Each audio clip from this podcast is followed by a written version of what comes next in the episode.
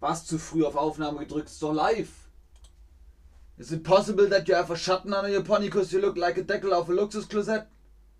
Ja, ja, würde ich auch mal sagen. Hallihallo, Hallöchen, herzlich willkommen zu diesem Stream mit euch, mit Ben, mit Chatterbock. Schön, dass ihr da seid, wenn wir heute über Anglizismen aus dem Arbeitsalltag sprechen. Was ist das? Anglizismen sind Begriffe aus dem Englischen, die ins Deutsche genommen wurden. Aus dem Arbeitsalltag bedeutet also Arbeit und der Alltag, also das, was wir jeden Tag machen.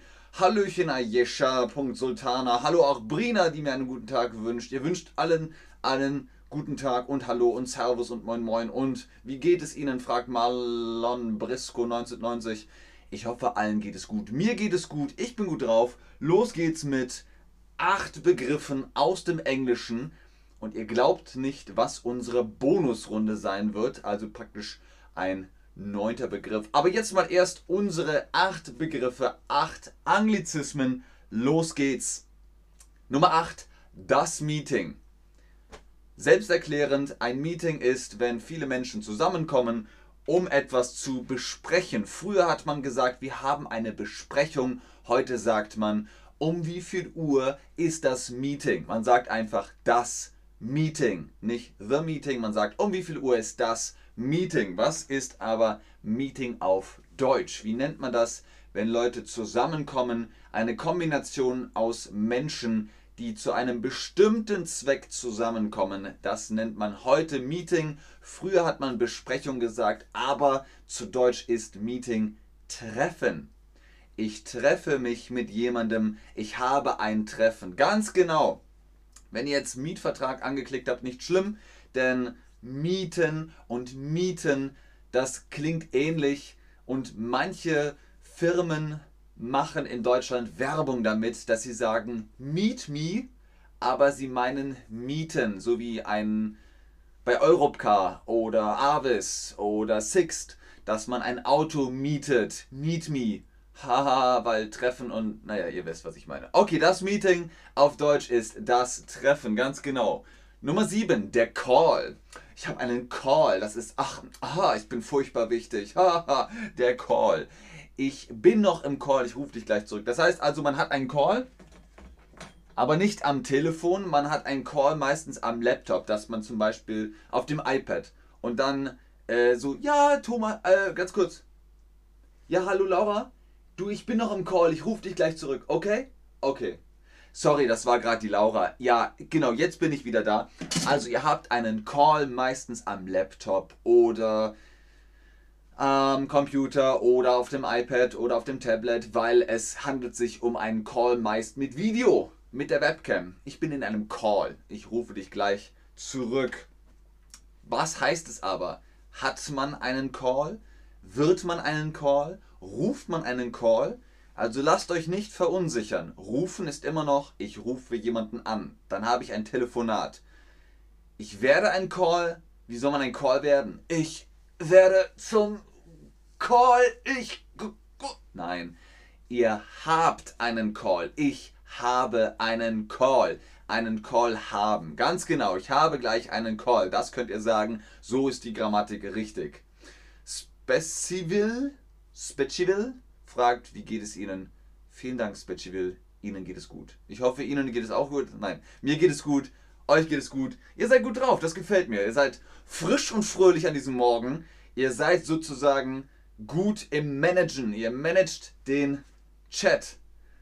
Ah, Brina sagt, in meiner Arbeit habe ich viele Calls. Manche Arbeitsstellen haben wirklich viele Calls. Ständig geht das Telefon. Boop, boop, boop, boom, boom, boom, boom, boom, whoop.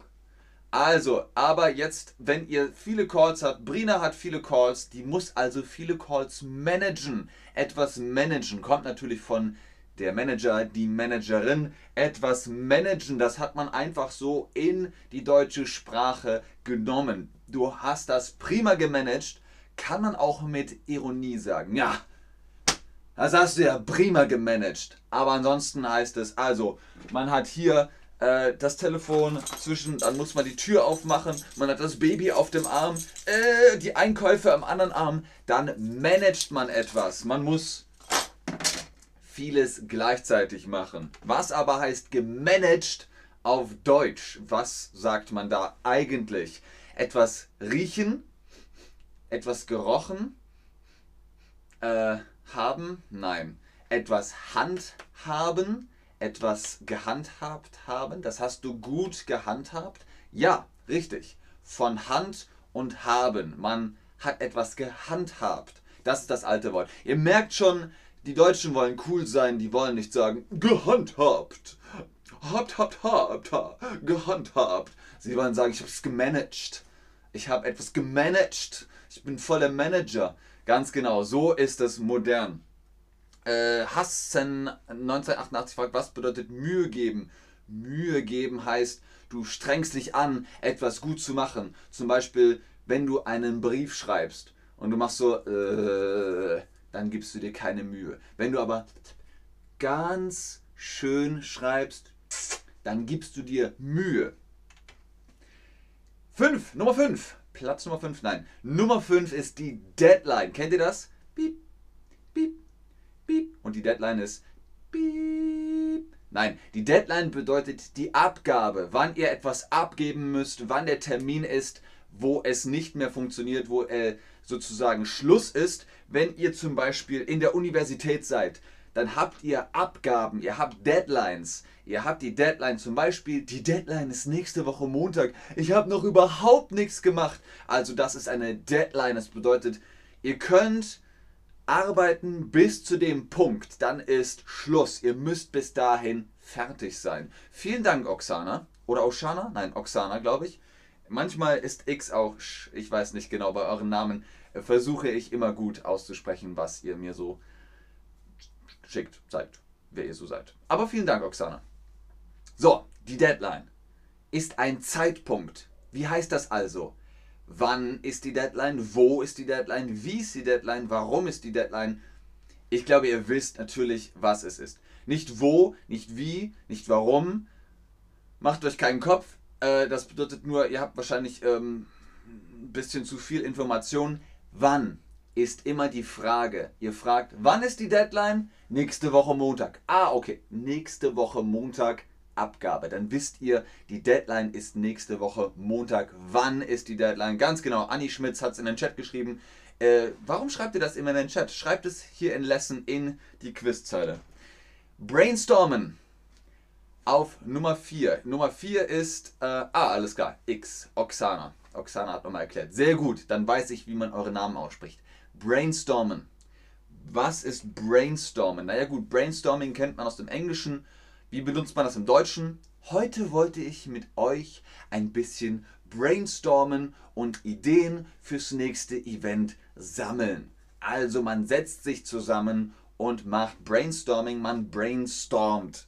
Ihr hört, die Deutschen verändern einfach die Wörter, wie sie sie brauchen. Brainstormen ist ein, das ist Neologismus, es ist ein neues Wort. Brainstormen. Welche Übersetzung gefällt euch besser? Ihr könnt im Deutschen sagen, was ihr wollt. Wir sammeln Ideen, wir wollen das Gehirn durchstürmen oder das Gehirn unter Strom setzen, damit ihr ah, gute Ideen habt. Ihr könnt sagen, was ihr wollt. Neil fragt, dieses Wort kann man im Arbeitsleben oder Alltag benutzen oder die Deadline ganz genau. Die Deadline könnt ihr im Arbeitsleben oder Alltag benutzen. Ihr könnt sagen, ah, die Deadline ist nächste Woche Montag. Ah, okay, wann ist die Deadline? Da könnt ihr darüber könnt ihr könnt ihr sprechen, wenn ihr meint, also es geht um Arbeit, es geht um Studieren an der Universität und, und, und. Die meisten von euch sagen, das Gehirn durchstürmen gefällt euch gut.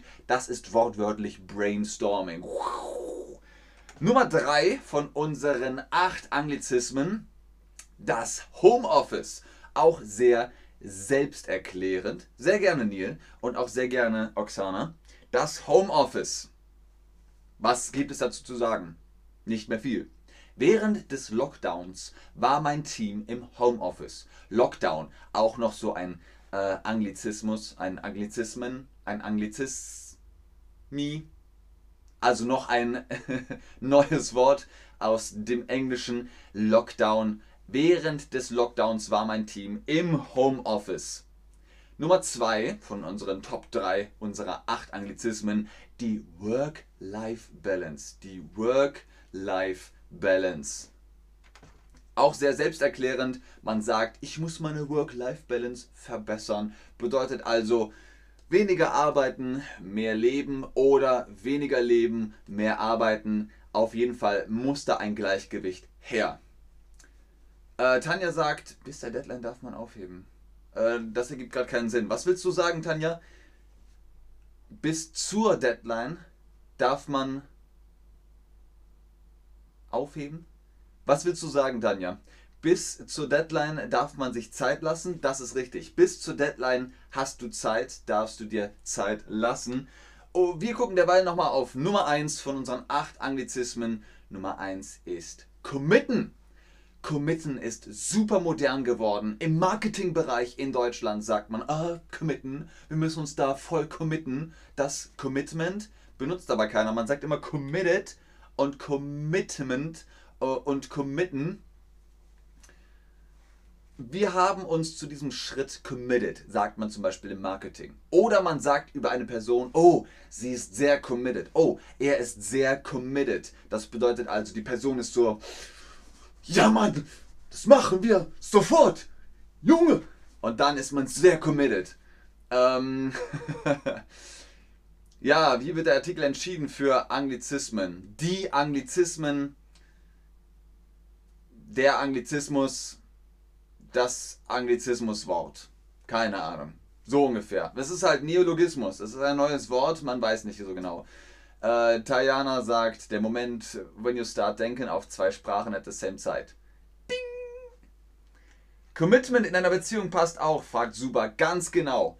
Man kann auf Deutsch nämlich Aufopferungsbereitschaft sagen. In einer Beziehung mit einer Partnerin oder einem Partner kann man sagen, ich habe hier, ich bringe Aufopferungsbereitschaft. Ich bin bereit, alles zu geben. Ich will der Allerbeste sein, wie keiner vor mir war.